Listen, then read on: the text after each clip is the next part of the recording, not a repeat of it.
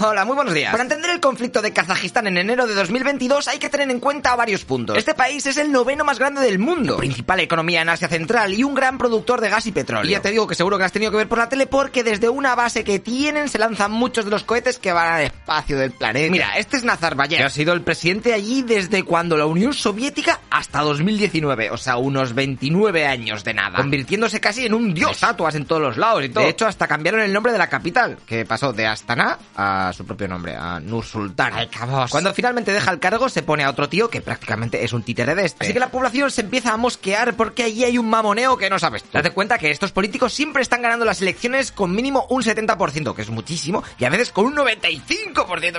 Hay quien O sea que por la zona hay mucha corrupción y no existe una oposición real. Así que la gente está pidiendo una constitución y sistema electoral nuevos. Pero la gota que colma el vaso es que el 2 de enero, ¡zasca! El gobierno aumenta el precio del gas licuado. que es el principal combustible de allí. Poniéndolo el doble de caro. Y eso sí que no, no, no, no, no. La gente explotó y salió a la calle con todo el pack de estar hasta el pito, extendiéndose las manifas rápidamente por todo el país. Tampoco se cerró internet en todo el territorio y para calmar las cosas el presidente destituyó a su gabinete de gobierno, prometiendo fichar a uno nuevo más guay y más cosas chulas. Pero los manifestantes seguían on fire. Así que el jefazo del país, temiendo que su economía se iba a ir al traste, Porque revueltas más exportar petróleo, pues eso no se lleva muy bien. decide coger el teléfono y gritar ¡Ayuda!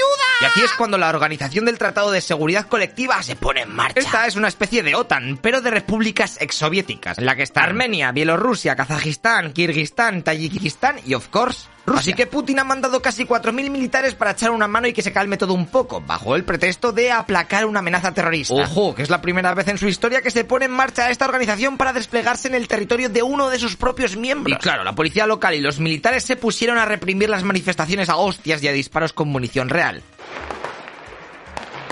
Aunque también tengo que decirte que las manifestaciones que en un principio eran pacifistas, con el paso de los días se volvieron bastante con violentas. saqueos a comercios y agresiones a agentes, dejando varios antidisturbios muertos. Según los últimos datos actualizados, en apenas unas semanas este conflicto ha dejado 10.000 detenidos, 5.000 heridos y 225 muertos. Y el presidente actual ha decidido desmarcarse de su predecesor diciendo que la culpa la tiene el de antes, ¿eh? por haber fomentado una casta de ricos. Ah, y también ha bajado el combustible, ¿eh? A precio récord, muy baratico. Sí, a ver si la gente se calla un poco. Que efectivamente sí, al final las manifestaciones han acabado porque con tanto militar y tanta tanqueta, pues a ver quién sale a la calle, Si ¿sabes? eres un friki de las criptomonedas, que sepas que el bajón que pegó el Bitcoin el 5 de enero se debe a estas protestas, ya que Kazajistán es el segundo país en minado de dinero imaginario, solo por detrás de Estados Unidos. Que por cierto, Rusia dice que a lo mejor detrás de todas estas revueltas estaba Norteamérica. Eh, pero ellos han dicho que... No, no, ¿qué dices? Yo no, no sé nada.